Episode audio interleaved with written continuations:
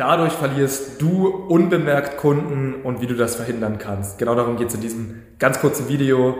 Warum verlierst du unbemerkt Kunden ähm, und wie kannst du das Ganze verändern?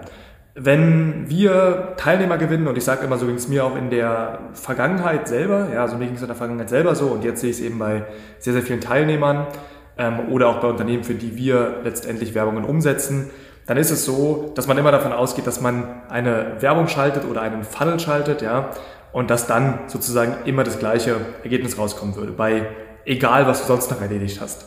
Und wichtig zu verstehen ist natürlich, dass wir bei grundsätzlich zwei verschiedenen Unternehmen ähm, genau den gleichen Funnel schalten können, genau das gleiche tun können, exakt dasselbe, aber dass das eine Unternehmen mehr oder eben weniger Erfolg haben wird als das andere.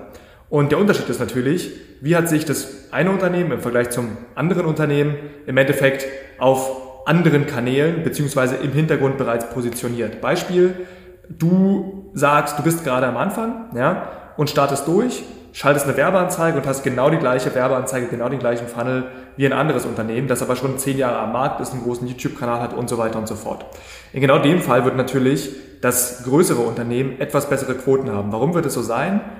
weil es einfach mehr Vertrauen hat. Was meine ich damit? Ich meine damit den Funnel im Hintergrund.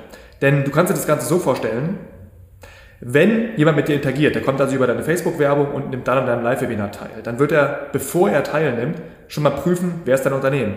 Wenn dein Unternehmen eigentlich nicht existiert, ja, oder aber sogar negativ ist, dann wird natürlich die Quote an Menschen höher sein, die einfach nicht erscheinen. Ja, oder andersrum, die Quote an Menschen, die erscheinen, wird einfach geringer sein.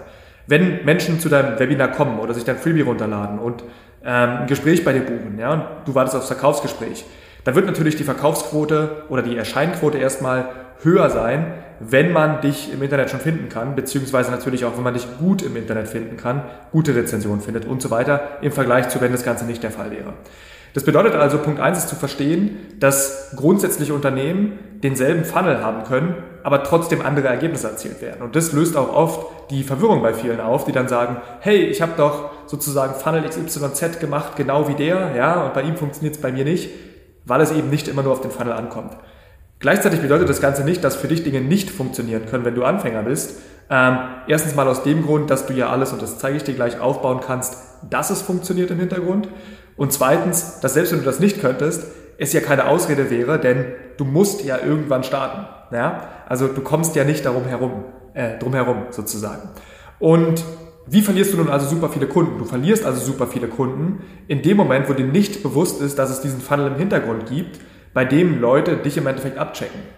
Und wie sorgst du dafür, dass du eben nicht Kunden verlierst, indem du diesen Funnel dahinter optimierst? Also Schritt eins verstehe, es gibt mehr oder weniger immer einen zweiten Funnel, der hinter dem ersten Funnel durchläuft.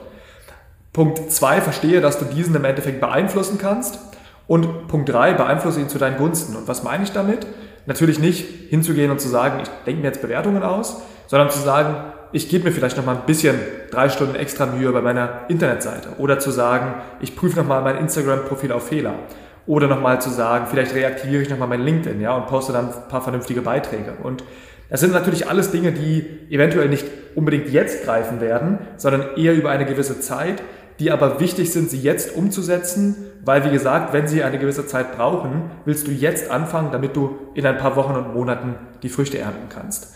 Eine wichtige Sache, die du umsetzen kannst allerdings, ist jetzt äh, natürlich schon aktiv. Und zwar kannst du deiner googeln und dir anschauen, was kommt. Ja?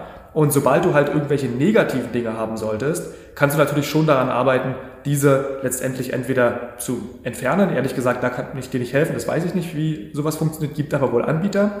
Oder aber du kannst natürlich wesentlich besser dafür sorgen, dass du dann halt im Endeffekt einfach mehr positive Kundenrezensionen bekommst, dass diese zu lesen sind. Du kannst dafür sorgen, dass du, wie gesagt, mehr Content postest, der dann zu sehen ist und so weiter und so fort. Der Punkt ist, google deinen Namen, google deine Firma, guck, was kommt und versuche negative Dinge durch positive Dinge zu ersetzen und du wirst mehr Umsatz erzielen, ohne jetzt noch einen komplizierten Funnel oder so aufbauen zu müssen.